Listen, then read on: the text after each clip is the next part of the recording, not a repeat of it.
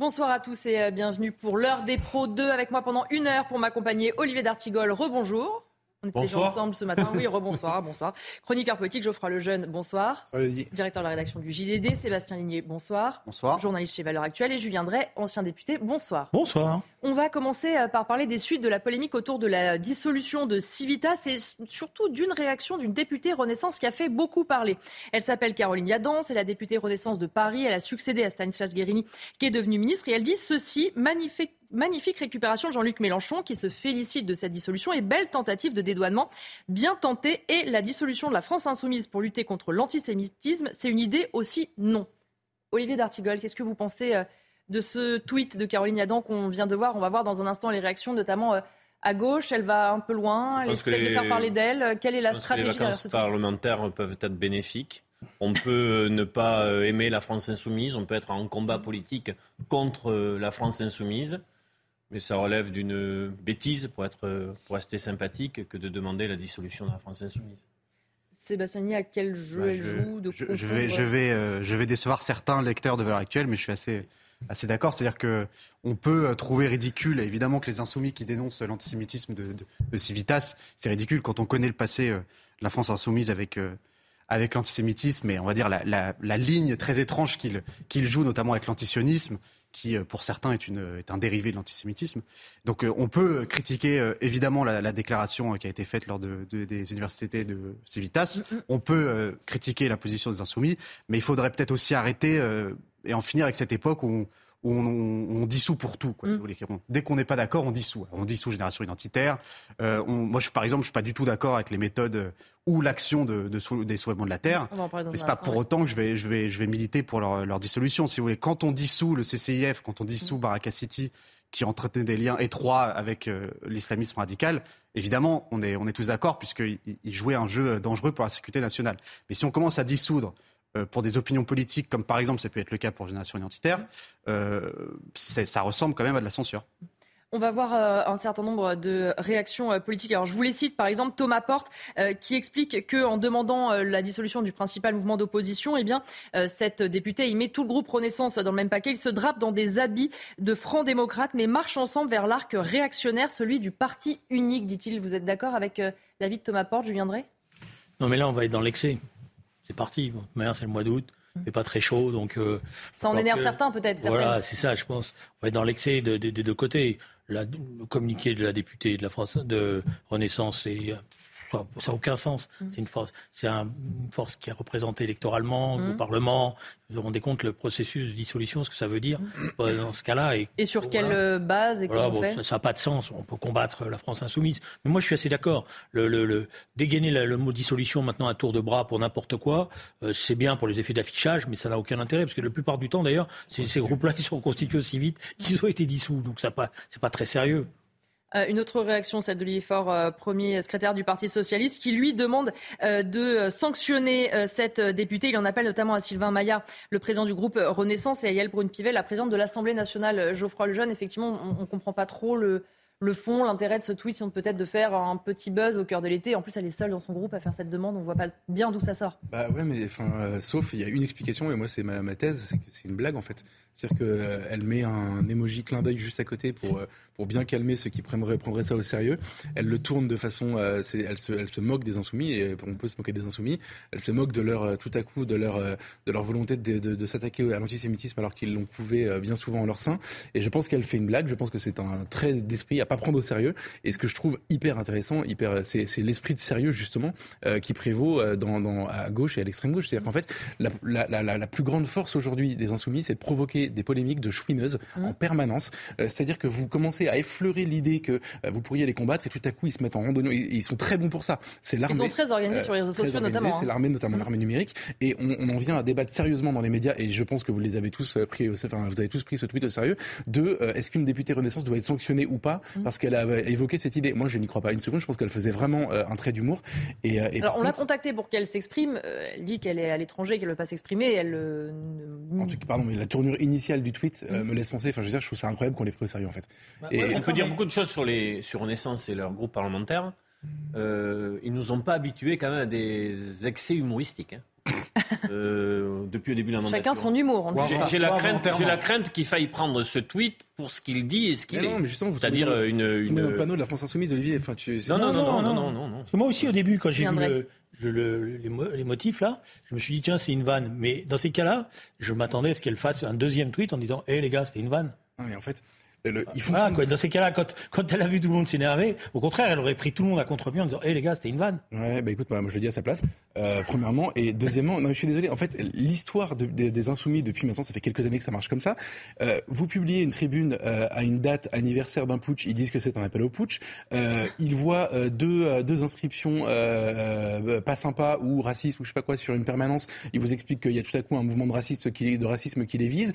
Vous avez un député qui se fait embêter par la police. On explique qu'ils veulent être censurés par la police parce que c'est une police politique. Ils sont en permanence là-dedans. C'est- C'est c'est de la victimisation. Et, et en fait, il faut pas les prendre au sérieux, c'est tout. D'accord, mais pourquoi si on suit ce que C'est une dites- députée suppléante de quelqu'un qui est rentré au D'accord, mais si gouvernement. on suit- on avait, il faut si peut-être reconnaître, pas dites- beaucoup entendu parler jusque-là. Oui, bah oui, Elle d'arriver. suppléante. hein. Non mais Oui. si, si on suit ce que vous dites, la logique, moi, je sais pas, mais la logique, c'est tout de suite de voyant qui est en train de se passer. Et si on a fait une vanne, c'est de dire eh, ça va, mettez les pieds sur terre, euh, calmez-vous, il fait chaud. euh, voilà. Elle le fait pas du tout. Donc on peut se dire est-ce que c'est vraiment une vanne? En fait, moi, ce qui m'a- ce qui m'amuse, c'est que quand il y a une polémique euh, qui concerne la France insoumise, quand, elle, quand la, la- la France insoumise est attaquée pour quelque chose, par exemple euh, le ballon de foot avec la tête d'Olivier Dussopt de la part Oui. d'un député euh, que d'ailleurs vous avez cité tout à l'heure, Mm. comme importe, euh, tout à coup, il vous explique qu'il faut prendre ça à la rigolade, que c'est Mm. du second degré, que c'est pas si grave, etc. La tête coupée. Voilà, juste là, on parle de quelque chose qui évoque éventuellement la dissolution du parti et ils montent sur leurs grands chevaux. C'est des gens qui en fait n'ont aucune cohérence jamais sur aucun sujet. On va changer de sujet, même si vous en parliez tout à l'heure justement de dissolution des soulèvements de la terre. Et on n'a pas sont- parlé de Civitas avec tout ça. Non, parce qu'on a beaucoup parlé tout à l'heure. C'est pour ça qu'on est venu sur la, sur la polémique euh, ensuite, puisque ce décret justement euh, de dissolution, on va attendre maintenant la décision du Conseil d'État qui examinait aujourd'hui euh, un recours qui avait été déposé par le collectif. C'était aujourd'hui l'heure des arguments. La décision, elle sera rendue un peu plus tard. Gérald Darmanin avait qualifié les soulèvements de la terre de, je cite, groupuscules, les accusant d'envahissement d'entreprise, d'exactions fortes contre les forces de l'ordre et d'appel à l'insurrection. Alors, on va justement rejoindre Sarah Varny et Pierre Emco qui ont suivi l'audience pour nous. Que s'est-il dit lors de cette audience, chère Sarah? C'est la première manche d'une longue bataille judiciaire. Les soulèvements de la terre contestent leur euh, dissolution et ont déposé un référé en Conseil d'État. Le référé qui a été examiné ce mardi après-midi. L'audience aura duré euh, près de trois heures. Je rappelle, la dissolution a été euh, prononcée en Conseil des ministres le 21 juin dernier. Le collectif, lui, s'insurge de cette dissolution d'une association écologiste alors que le réchauffement climatique, lui, est bien là. Dans le décret, le gouvernement affirme que ce collectif appelle à la violence et participe à des actions de sabotage, ce que ce que conteste le collectif. L'avocate, elle, parle de désobéissance civile, ce qui ne peut pas être considéré comme un appel à la violence. Le mouvement est donc dans le collimateur du gouvernement euh, depuis les affrontements euh, de Sainte-Soline du 25 mars dernier. Le mouvement, lui, estime que cette dissolution est liberticide car attentatoire à la liberté euh, d'expression et la liberté euh, d'association. Les soulèvements de la terre ont déposé deux requêtes. Ce premier, le référé, ici examiné ce mardi après-midi au Conseil d'État, pour demander la suspension euh, temporaire de leur dissolution.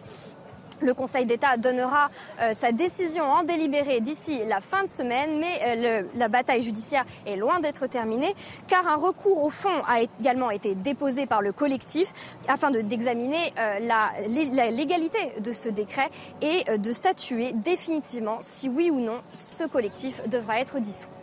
Sébastien Ligné, je vous redonne la parole parce que tout à l'heure, vous-même, vous disiez, euh, même si on n'est pas en accord avec les soulèvements de la terre, cette euh, dissolution, dissoute quand on n'est pas d'accord, euh, c'est peut-être un peu Mais trop c'est-à-dire facile. que, enfin, je pense qu'il faut être cohérent. C'est-à-dire que si on, on considère qu'il ne faut pas dissoudre Génération Identitaire, qui faisait de la gîte propre dite de droite, euh, parce que euh, elle défendait les frontières de la France, euh, je considère qu'on ne va pas non plus appeler la dissolution sous prétexte qu'ils font de la gîte propre de gauche. Maintenant, évidemment que si c'est prouvé, euh, comme à Sainte-Soline, puisqu'il y a encore une fois une zone d'ombre à Sainte-Soline, on ne sait pas exactement ce qui s'est passé. Euh, en tout cas, on ne connaît pas exactement l'application de- des soulèvements de la terre dans, dans les violences. Évidemment que si c'est prouvé, très bien, mais c'est-à-dire que moi je pense qu'il y, a- il y a un cadre légal, c'est-à-dire que si on commence à dissoudre tout et n'importe quoi, il n'y a plus de limite. C'est-à-dire que si on a, de- on, on a dissous Génération Identitaire, là on va dissoudre euh, Civitas, alors que je tiens quand même à rappeler, même si je, défends absolument pas les propos qui ont été tenus loin de là, mais que c'est des, propos qui ont été tenus dans le cadre du- des universités de Civitas, mais c'est pas un membre de Civitas qui a, qui a fait la déclaration. Parenthèse clos. Mais on, on, dissout tout. C'est-à-dire mmh. qu'on va dissoudre demain n'importe quelle association qui fait de la gîte propre, même à gauche. C'est-à-dire qu'Extinction Rebellion, euh, qui font mmh. euh, des actions dans Paris, etc., que je trouve ridicule, ceux qui se collent les mains euh, dans le béton, mmh. ceux qui interviennent à Roland Garros sur les matchs de foot. Je trouve ça ridicule. Ça sur complètement contre-productif. C'est-à-dire que donc demain, on va interdire ça. Demain, on va interdire le moindre colloque de droite qui parle d'immigration et d'identité ou de grand remplacement, de que sais-je. C'est-à-dire que non, je pense qu'il y a un cadre légal et il faut faire, faut faire attention à ce qu'on fait. Olivier Delartigol, euh, trop de dissolution, tu l'as dissolution à un moment donné Bon, il y a une dimension juridique, on n'aura pas euh, la fin de l'épisode mm. euh, cette semaine. Sera, fin de semaine, a priori. Et la question politique. Mm. les, mouvements, les soulèvements de la terre, c'est protéiforme. Mm. Selon le département, le territoire, le sujet, le grand projet dit inutile. Ça représente en tout 150 000 personnes. Voilà, c'est le, périmètre des associations, des syndicats, parfois des riverains, des citoyens qui se regroupent n'est pas le même. Euh, moi, je préférerais. Alors après, une, autre chose est de dire qu'il peut y avoir. Je sais que quand je fais cette distinction, parfois les, gens ne la comprennent pas, mais il peut y avoir des, militants écologistes mmh. qui ont beaucoup amené dans leur militantisme au cours des dernières années dans une forme de conscientisation politique pour, pour éveiller le débat public sur des sujets très sérieux, la ressource en eau étant un sujet euh, très sérieux, euh, qui participe à ces mouvements tout en étant euh, pacifique, avec la volonté de soulever la, question et de, travailler des alternatives au, modèle dominant. Mm. Et puis il y a des casseurs que nous connaissons, qui peuvent y compris pourrir le mouvement social mm. quand il s'agissait de contester la réforme des retraites, qui n'ont aucun intérêt pour la question traitée et en souvent rien à voir, ils récupèrent les causes qui sont là. Je préférerais que, que le ministère de l'Intérieur soit euh, très ferme vis-à-vis des casseurs qui viennent pourrir euh, euh, ces, ces moments-là.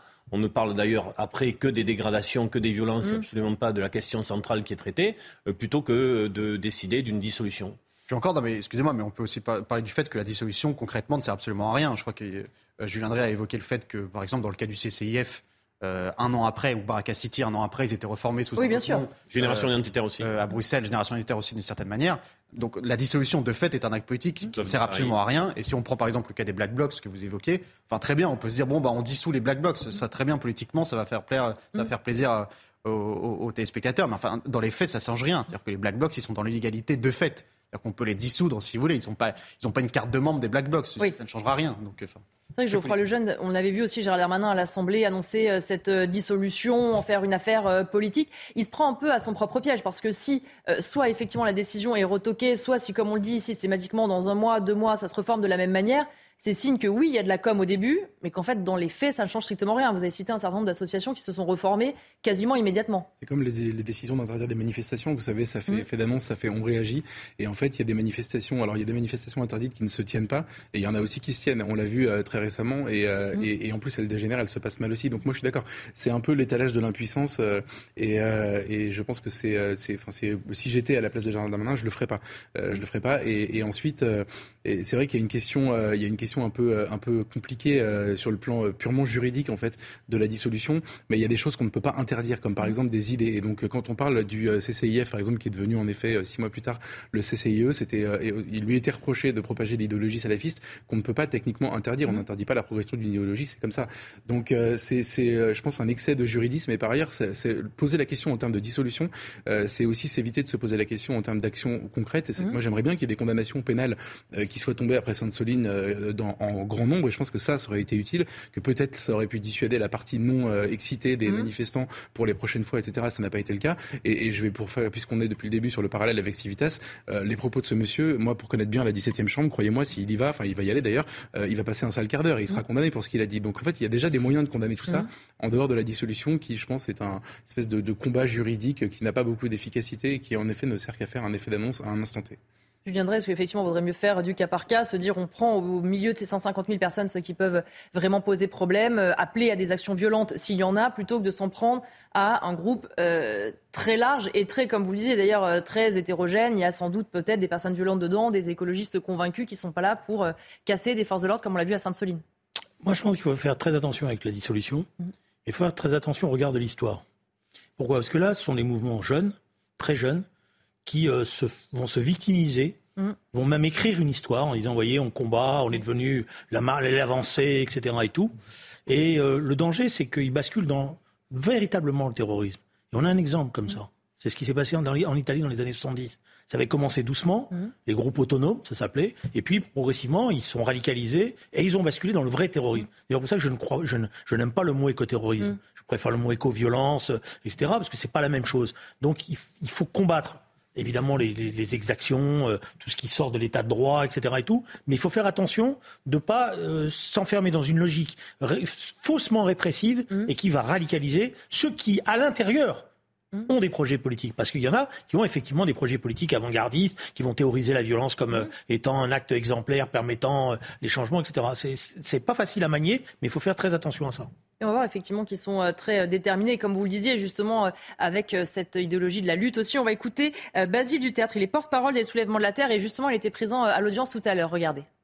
On ira jusqu'à la Cour européenne des droits de l'homme pour, pour attaquer cette décision qu'on continue de juger infondée et liberticide. Et alors qu'on est dans le mois le plus chaud de toute notre histoire, euh, l'urgence pour le gouvernement, ce n'est certainement pas de réagir et de prendre les mesures qui s'imposent euh, face à l'effondrement de la biodiversité, au changement climatique, mais l'urgence, a priori, c'est de réprimer euh, les personnes qui dénoncent cet état de fait et qui s'organisent pour l'empêcher.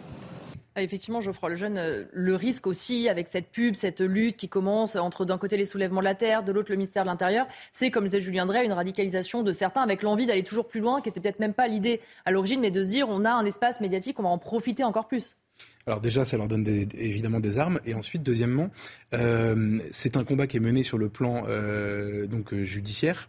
Euh, sur le plan administratif et qui n'est pas mené sur le terrain politique en fait. Alors que c'est purement de la guerre culturelle et en fait c'est là qu'il faut se battre. C'est, pour moi c'est du combat idéologique qu'il faut expliquer. Moi par exemple je, je, pense que les gens qui veulent s'opposer au soulèvement de la terre sont plus efficaces en expliquant que leur modèle est, euh, est pas viable, mmh. euh, que leur, leur sur, le que sur le fond que les, les, les, comment dire les théoriciens de leur idéologie sont des gens très dangereux, que les solutions qu'ils préconisent sont catastrophiques. Tout à l'heure Olivier disait avec beaucoup de beaucoup de tendresse dans la voix qu'on devait aux militants écologistes de nous avoir sensibilisés sur beaucoup de choses. Moi, je les remercie, bien sûr, parce qu'ils ont fait 20 ans de guerre anti-nucléaire et maintenant, il n'y a plus de chauffage l'hiver. Mais ça, en fait, il suffit. Ici, ah bah, Pardon un peu Ah bah pardon, c'est mal. Pour moi, la conséquence, le, le cirque, enfin, l'angoisse qui. L'angoisse. Non mais en plus, en plus, je sais que c'est pas, c'est pas ton problème le nucléaire. Mais l'angoisse des gens cet hiver, c'était de plus pouvoir se chauffer ou d'avoir des délaissages d'électricité parce qu'on a eu 20 ans de propagande de ces gens-là. Bon bah en fait, servons-nous de l'actualité pour expliquer que leur modèle est dangereux ou que leur modèle est pas viable, plutôt que de, oui, de les interdire, de leur donner une importance incroyable et de les traiter comme des, euh, des dangers pour la République. Objectivement, je, je, je pense que euh, à part quand ils font des choses euh, hors la loi ou qui vraiment ils vandalisent, etc., auquel cas il faut les condamner, mais on a déjà un code pénal pour ça. À part ça, je pense que c'est un combat purement politique. Revenons sur la gestion de la ressource en eau, puisque c'est ce dont il s'agissait sur l'une de, des de fait, on n'en a pas parlé de cette histoire. on a parlé des violences. Euh, il, nous sera, pour connaître un peu le sujet dans le Grand Sud-Ouest, il nous on, on, va être obligé dans les prochaines années de réfléchir très fortement à cette question-là avec des alternatives à ce qui se fait aujourd'hui, parce que ce n'est pas viable, ce n'est pas pérenne. Et donc, d'une certaine manière, le fait qu'ils puissent, euh, pour un certain nombre d'entre eux, mettre des questions dans le débat public qui, par le passé, étaient des questions plutôt d'élus spécialisés mmh. sur, les bassins, sur les bassins de gestion de l'eau, etc. Je trouve ça très positif. Par-delà les, divergences qu'on peut avoir sur d'autres sujets avec eux. De quelle manière, de je quelle vous manière... assure, vous passez à côté d'une Mais de quelle manière ils mettent le sujet Moi, ma génération, je me suis mobilisé pour libérer Mandela. Bon, on peut penser ce qu'on veut de ce combat à l'époque, je pense qu'il était très positif. Mais vous avez une jeune génération, et j'ai ces jeunes autour de moi, qui sont véritablement engagés au sens noble du terme sur la question du vivant, de la biodiversité, de la ressource naturelle, du climat. Euh, sachez, et j'ai le sentiment qu'on prend un peu cette question qu'on leur dit un peu, bon, mais c'est une crise d'adolescence, ça vous passe, ça vous mais, passera. Non, mais je trouve que ce mouvement générationnel est très positif. Personne dit ça. En fait, très non, mais, avant de la fait, pour terminer je, je, je, suis désolé, mais en fait, le sujet c'est l'eau. Très bien, on peut très bien dire le sujet important c'est l'eau, c'est le sujet central de Sainte-Soline. Mais en fait, de fait, on n'a pas parlé de la question de l'eau sur Sainte-Soline. Eh oui, on n'a parlé que de l'action.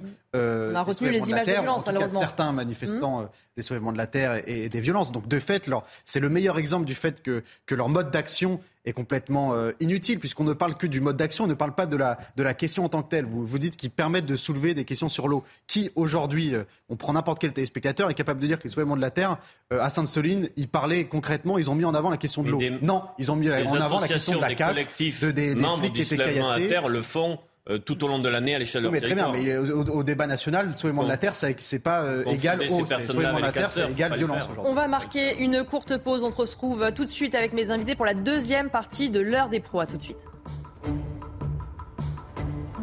Retour pour la deuxième partie de l'heure des pros. On reprend nos débats dans un instant, mais tout de suite le rappel de l'actualité avec Mathieu Devez. Bonsoir Mathieu. Bonsoir Elodie, bonsoir à tous. Dans l'affaire de Forkbach, la situation de séquestration est une réalité inexistante. Ce sont les mots du procureur de la République. La garde à vue de l'Allemand accusé par sa femme de l'avoir séquestré en Moselle depuis 2011 va être levée. Le médecin légiste qui a examiné la femme n'a pas non plus relevé de traces de viol ou de blessures.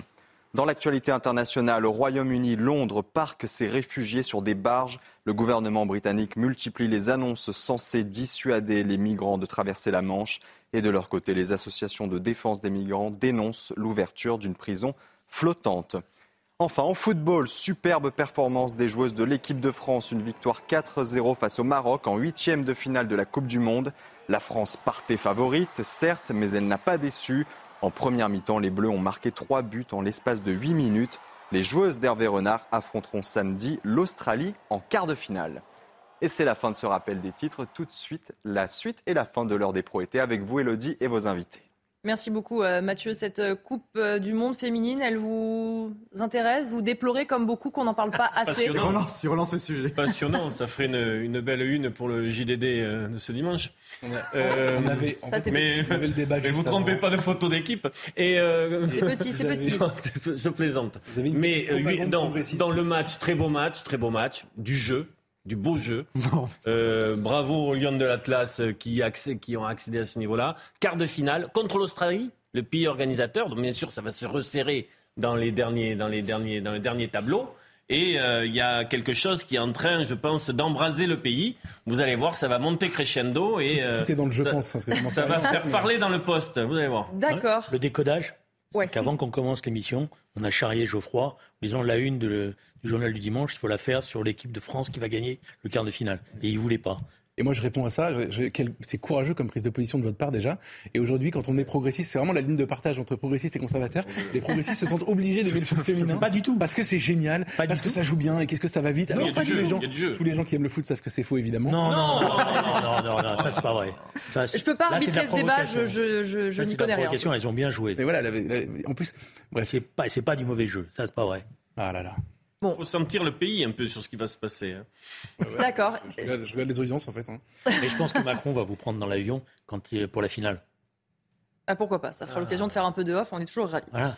On va parler d'autre chose euh, maintenant et notamment euh, de Marseille puisqu'on l'avait appris dans la matinée. Cinq policiers du raid de Marseille ont été placés euh, en garde à vue dans l'enquête de la mort d'un homme de 27 ans en marge des émeutes début juillet. On a appris ce soir que deux ont été remis en liberté. On regarde les précisions de nouveau avec Mathieu Devez.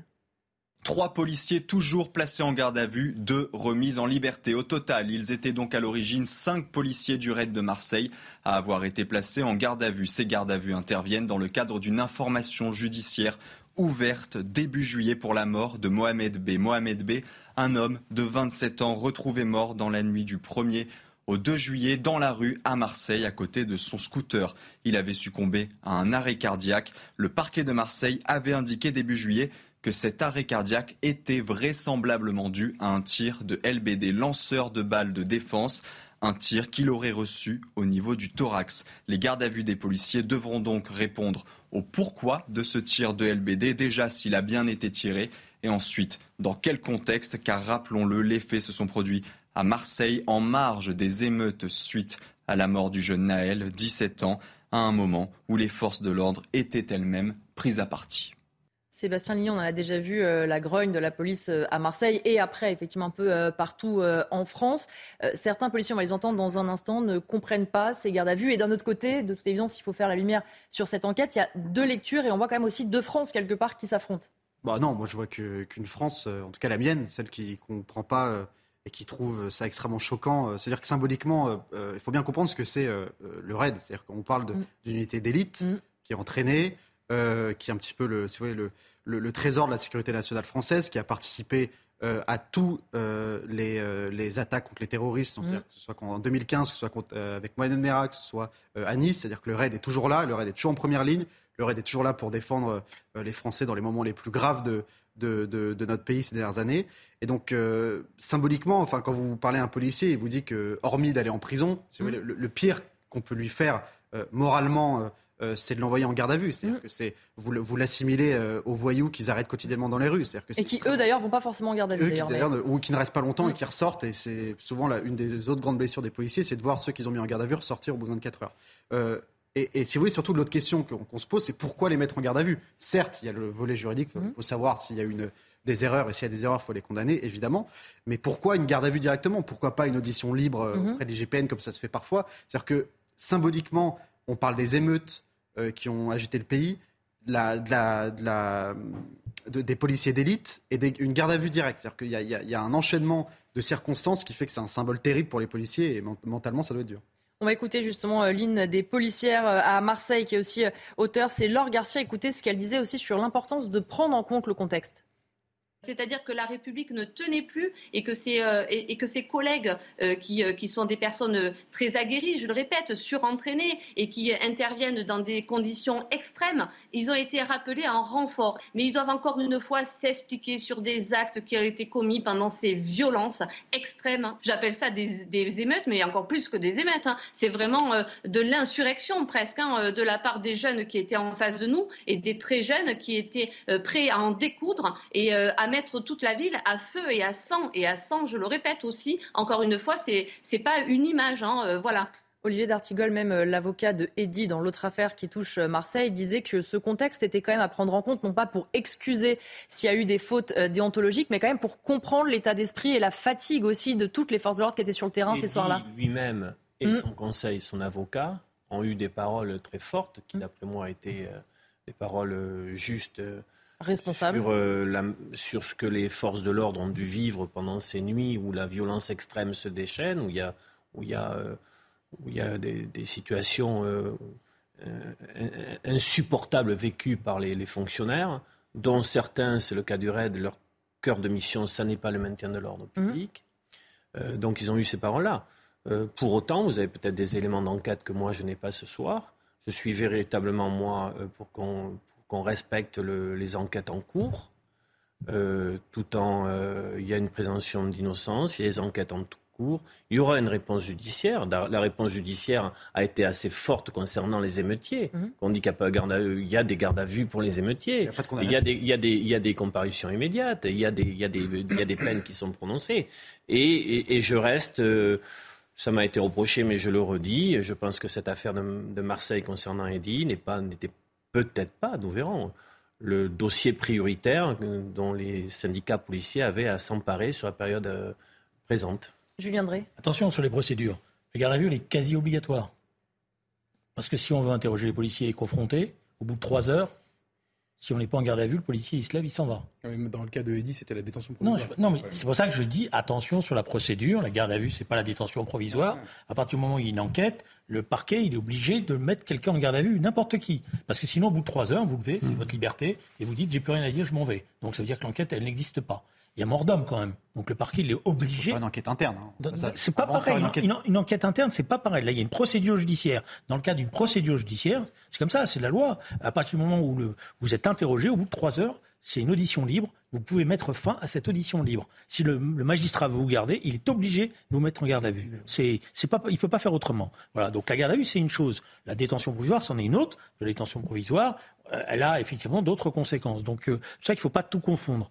Après, la question qui est posée de toute manière au travers de, ce qu'on voit en ce moment, c'est des unités qui ne sont pas préparées à ce genre de mmh. situation, qu'on envoie. Ont été appelées en renfort. On voit en renfort, avec des armes qu'elles n'utilisent pas elles-mêmes, mmh. parce que le, RAID, c'est pas, c'est pas, c'est pas le, LBD, ils ont, mmh. ont d'autres armes, parce que ce qu'ils, ont en face, en général, n'est pas de la même nature. Ah euh, voilà. Euh, donc, euh, mais justement, je viens. Bah d'accord, mais c'est vrai que je, sur le LBD, moi, je pense heureusement que, c'est du LBD, sinon ce serait, ce serait des. je dis, bah, Moi, je pense personnellement que cette histoire, à un moment donné, il va falloir poser la question de l'utiliser, de cette arme-là. Bah, On est les seuls en Europe à utiliser cette arme-là. Elle a beaucoup, elle fait beaucoup de dégâts. Elle est très imprécise. les policiers sont mal formés à l'utilisation de cette arme qui est très imprécise. Je ne sais pas si vous avez déjà essayé. Non, mais euh, j'ai pas essayé. Mais par contre, j'entends les policiers se plaindre de l'arme. Mais par contre, mais je suis d'accord. J'ai failli me faire éborgner pendant les gilets jaunes par un LBD, donc je suis traumatisé par le truc. Mais euh, euh, enfin, il s'est passé vraiment à un mètre de ma tête et j'ai vu le voilà. Mais mais comment dire, s'il n'y a pas le LBD ou s'il n'y a pas l'arme intermédiaire, vous, ça veut dire que vous avez soit pas d'armes, soit des non, armes. parce de que vous avez les armes létales, vous avez le, Bah, les, armes à gaz, etc. Je, écoutez, on est les seuls en Europe à utiliser ce truc-là, cette arme-là. Euh, Les autres euh, n'ont pas ça. Et je, moi, je maintiens euh, que parce que cette arme, elle a un intérêt, c'est c'est le bruit en fait au départ. Bien sûr. C'était le bruit, parce que quand vous tirez, ça fait énormément de bruit, donc ça affole. Elle n'est pas faite pour viser.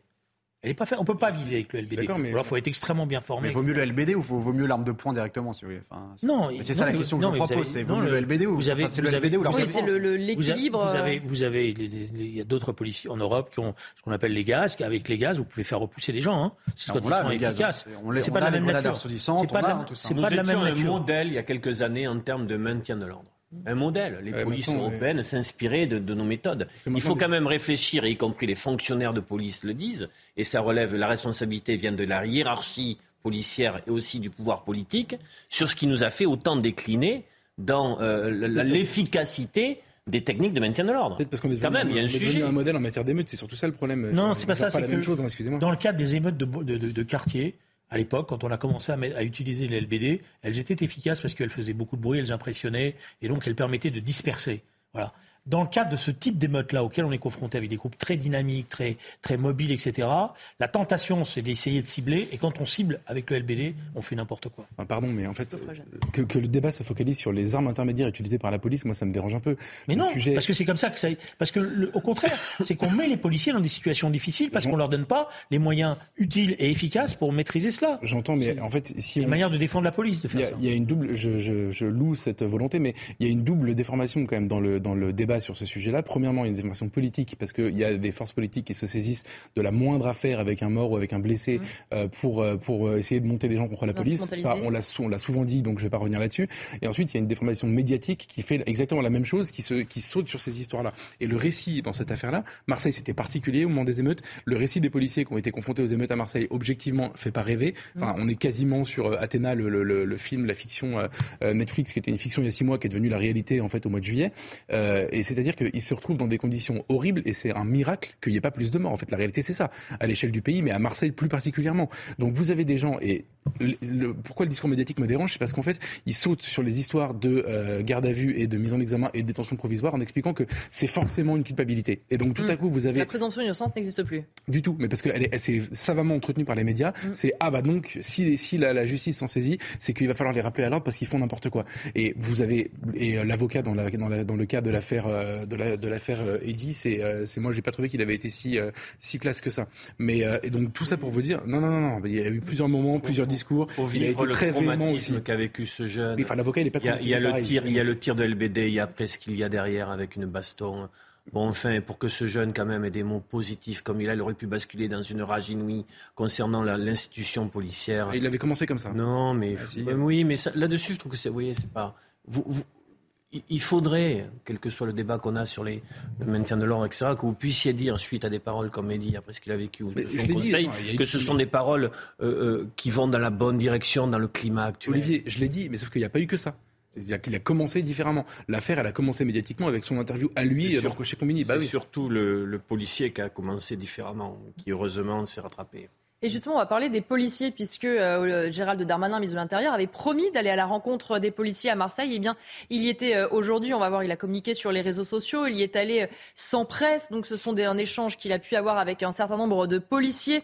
Du côté de son entourage, on nous précise qu'il a d'abord fait le déplacement pour féliciter un équipage du 15e arrondissement qui a saisi 220 kilos de cocaïne, qu'ensuite il a échangé avec les policiers, une soixantaine environ, qui sont portés volontaires pour cet échange. Le ministère se félicite d'ailleurs de ce nombre. Ils estiment que l'échange s'est bien passé en mode informel, sans presse, mais dans une atmosphère conviviale et une ambiance très bonne. Sébastien Ligné, vous croyez ce que dit Beauvau? Non. Euh, non, mais évidemment que c'est sûrement très romancé. Maintenant, on peut quand même aussi admettre que globalement, les, les- les policiers, en tout cas les représentants syndicaux, vous disent que globalement, euh, Gérald Darmanin est quand même loin d'être le pire ministre de l'Intérieur que qu'on a connu Oui, ces, dernières années. lui directement qu'ils en veulent. C'est-à-dire que c'est bon, c'est pas Christophe Castaner non plus. Mhm. Euh, Il y a des efforts qui ont été faits en termes de matériel, qui ont été faits en termes de budget aussi. Parce que je crois que sur le budget 2023, on passe à 1,5 milliard, Mhm. je crois, pour le ministère de l'Intérieur, dont une majorité pour le, la police nationale. Donc évidemment qu'il y a des efforts qui ont été faits, il y a des nouvelles voitures, enfin il y a plein de choses. Maintenant, euh, une chose, euh, le matériel c'est très bien, les infrastructures c'est très bien, mais deux, les policiers vous disent qu'il y a un problème de formation, il y a un Mhm. problème de recrutement, il y a un problème aussi de, de directive, c'est-à-dire qu'on a bureaucratisé la police comme on a bureaucratisé la santé, comme on a bureaucratisé, bureaucratisé absolument tout ce qui se passe dans, dans le- la politique publique française, ce qui fait que les policiers sont plus libres de faire ce qu'ils veulent, c'est-à-dire qu'il y a dans les quartiers il y a une politique du chiffre, c'est-à-dire qu'il faut ramener le petit gramme de le petit gramme de cannabis Mhm. par jour, sinon on se fait taper sur les doigts et donc on s'attaque pas au trafic. Donc si vous voulez, euh, c'est très bien d'avoir un, un ministre de l'Intérieur qui fait des annonces, qui donne de l'argent, qui fait des chèques euh, qui sont parfois très bien, qui sont parfois des chèques en bois, Euh, mais il faut que ça suive derrière, il faut que ça suive au niveau du président de, l'Inter- du président de la République, qui euh, un coup nous dit que le, le- le- la police n'est pas, ne peut pas être raciste, la police ne peut pas être violente, et une autre fois vous vous dire que finalement il peut y avoir des violences dans la police Mm. et que du coup violence policière peut être utilisée. Si vous voulez, donc euh, voilà, il faut que ça suive euh, euh, au niveau de la présidence de la République, et il faut que ça, il faut aussi qu'on laisse les policiers faire leur travail, c'est-à-dire que qu'on dé- débureaucratise un petit peu la police. Julien Drey, on sent parfois Gérald Darmanin un peu seul, beaucoup de déplacements, une volonté de ramener l'ordre, on ne peut pas trop en douter, de défendre les forces de l'ordre. Mais souvent, quand il s'agit de euh, prévoir la loi immigration, quand il s'agit d'avoir des interviews, on l'avait beaucoup reproché l'an dernier au chef de l'État de ne pas avoir parlé sécurité, Elisabeth Borne va très peu sur ces questions. On sent que Gérald Darmanin est un peu euh, esselé au sein du gouvernement dans son couloir. Il y a deux choses. D'abord, il y a la situation actuelle dans la police. Mm. Et le ministre de l'Intérieur, aujourd'hui, euh, il passe pas des nuits tranquilles. Mm. Bon, euh, parce qu'il est sous pression permanente et je pense qu'ils sont en angoisse euh, qu'il se passe quelque chose, un drame quelque part et que ça rallume des incendies. Bien sûr. Euh, les choses ne sont pas closes. On n'a pas tourné la page, Mm. ni d'un côté ni de l'autre. Euh, c'est le cas de le dire.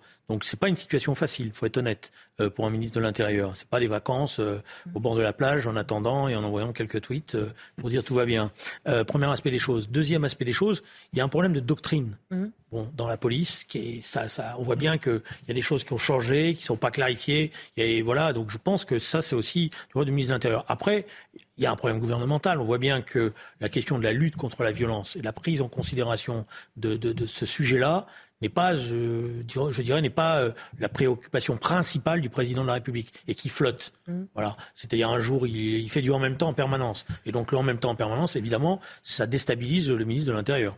Olivier D'Artigol, c'est ça le problème, c'est que euh, Emmanuel Macron, voulant marcher sur ses deux jambes, ne peut pas trouver euh, de, de- de cap clair sur la sécurité. Il ne peut pas satisfaire à la fois un Gérald Darmanin et un Sacha Houlier, qui est l'aile gauche de sa Le majorité. problème, c'est qu'on a un pays avec une société cocotte minute et qui, va, qui demande donc la mobilisation euh, sur une longue séquence maintenant euh, des forces de l'ordre, qu'il y a une tension aujourd'hui installée entre l'exécutif et ces forces de l'ordre, Mhm.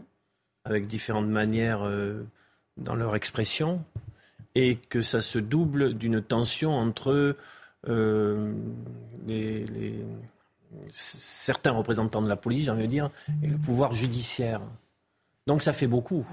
Quand vous avez euh, l'exécutif, euh, euh, les, for- les forces de l'ordre, l'institution policière et l'autorité judiciaire qui sont en tension sur une période qui commence à durer et à s'installer, alors qu'on a des échéances à venir où la question du maintien de l'ordre public, de la sécurité avec les grands événements euh, sportifs qui viennent, mais euh, avec d'autres sujets aussi.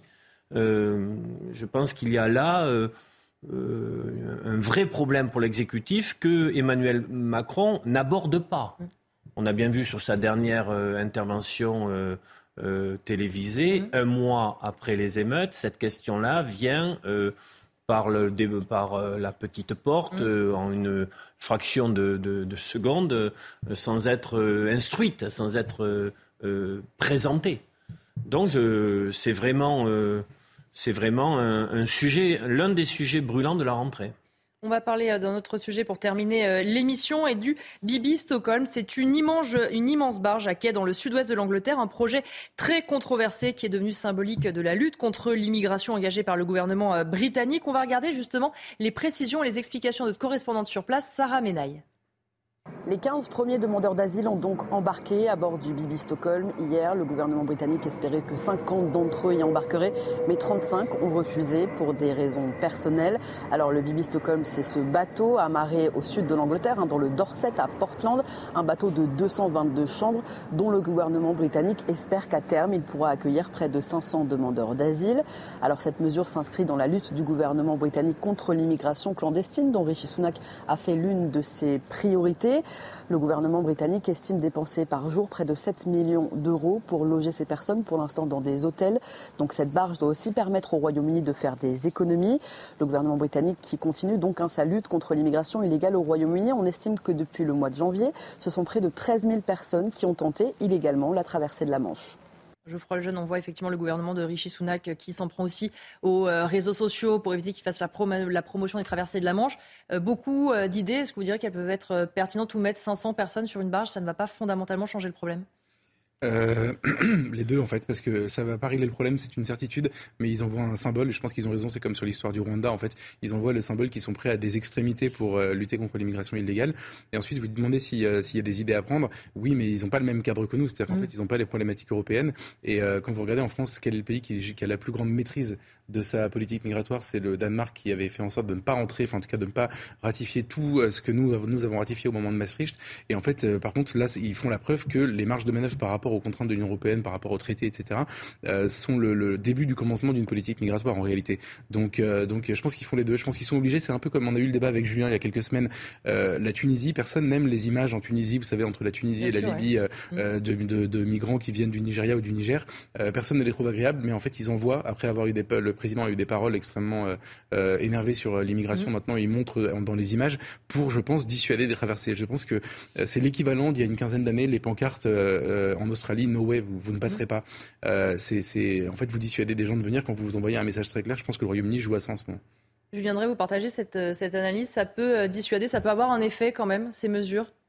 Bah, Le problème, c'est que toutes les études qui sont faites montrent que ces mesures-là ne sont pas dissuasives. Mmh. C'est-à-dire quand on, on, interroge les migrants, quand on les, quand on, on essaye de les faire parler sur, euh, voilà, c'est des gens qui sont dans des conditions dramatiques et qui prennent tous les risques. Il n'y a pas beaucoup d'études sur l'opinion des migrants. Julien, donc, hein. donc, si, si, il y a une étude qui vient de sortir là récemment, il y a 48 heures, qui montrait justement, bah, étude de, je, mais comme ça, ça va permettre de faire un bon article, euh, qui montre justement. Pas de balle perdue. Bon, euh, qui montre justement que c'est pas ça qui euh, quoi, c'est pas les, gens, ils ont, ils savent tous les risques qu'ils mmh. prennent. Voilà, et ils les prennent. Rien ne les dissuade. Voilà. Donc, euh, si on n'a pas une gestion autre de ces flux migratoires, de manière collective, etc. Et, on voit bien d'ailleurs, c'est intéressant parce que là aussi, euh, le débat a lieu. Euh, L'Italie, bah, l'Italie, elle a besoin de l'Europe et elle veut une politique coordonnée maintenant parce qu'elle n'arrive pas à s'en sortir toute seule. Non, non, non, non, non. Je suis pas. Ah, répondre. Après, on donnera la parole pour terminer. L'Italie ne peut pas sortir de l'Union européenne parce qu'elle est euh, asphyxiée financièrement, donc elle ne peut pas sortir. Mais elle a besoin de l'argent de l'Europe. Donc elle a besoin de l'Europe. Parce que sinon elle ne pourrait pas s'en sortir. C'est différent. Non, ah c'est une, la preuve.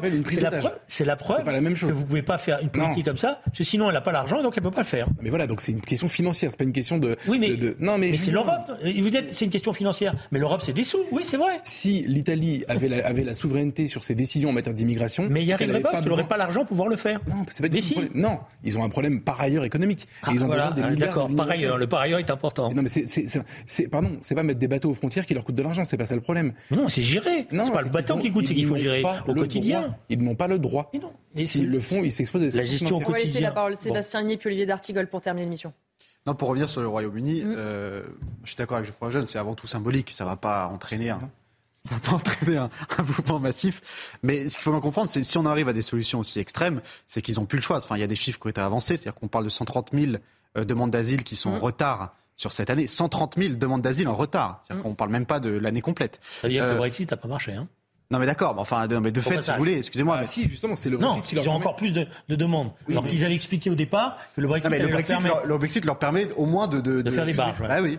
On parle de... Mais ça n'empêche pas le mouvement. On parle de 3 milliards d'euros de, enfin de livres sterling, ou peut-être un peu moins en livres sterling, de, de dépenses pour les accueillir mmh. en attendant qu'ils soient jugés. Enfin, c'est des dépenses énormes dans un pays qui actuellement traverse une phase d'inflation extrêmement importante. Et surtout, enfin moi, ce qui, ce qui m'énerve dans cette histoire, c'est l'argument des, des, opposants, notamment de gauche, qui vous disent c'est inhumain. Mmh. Évidemment, c'est très dur, évidemment qu'on on aimerait ne pas voir arriver à des solutions pareilles. Mais est-ce que c'est beaucoup plus inhumain que des gouvernements qui, pendant des décennies, ont vendu à ces populations-là, à ces familles, euh, des terres, euh, des terres d'accueil absolument parfaites? Venez, venez dans notre, dans notre pays, on a besoin de main d'œuvre. Vous allez pouvoir travailler, vous allez pouvoir avoir une maison, vous allez pouvoir vivre euh, l'intégration avec un grand I.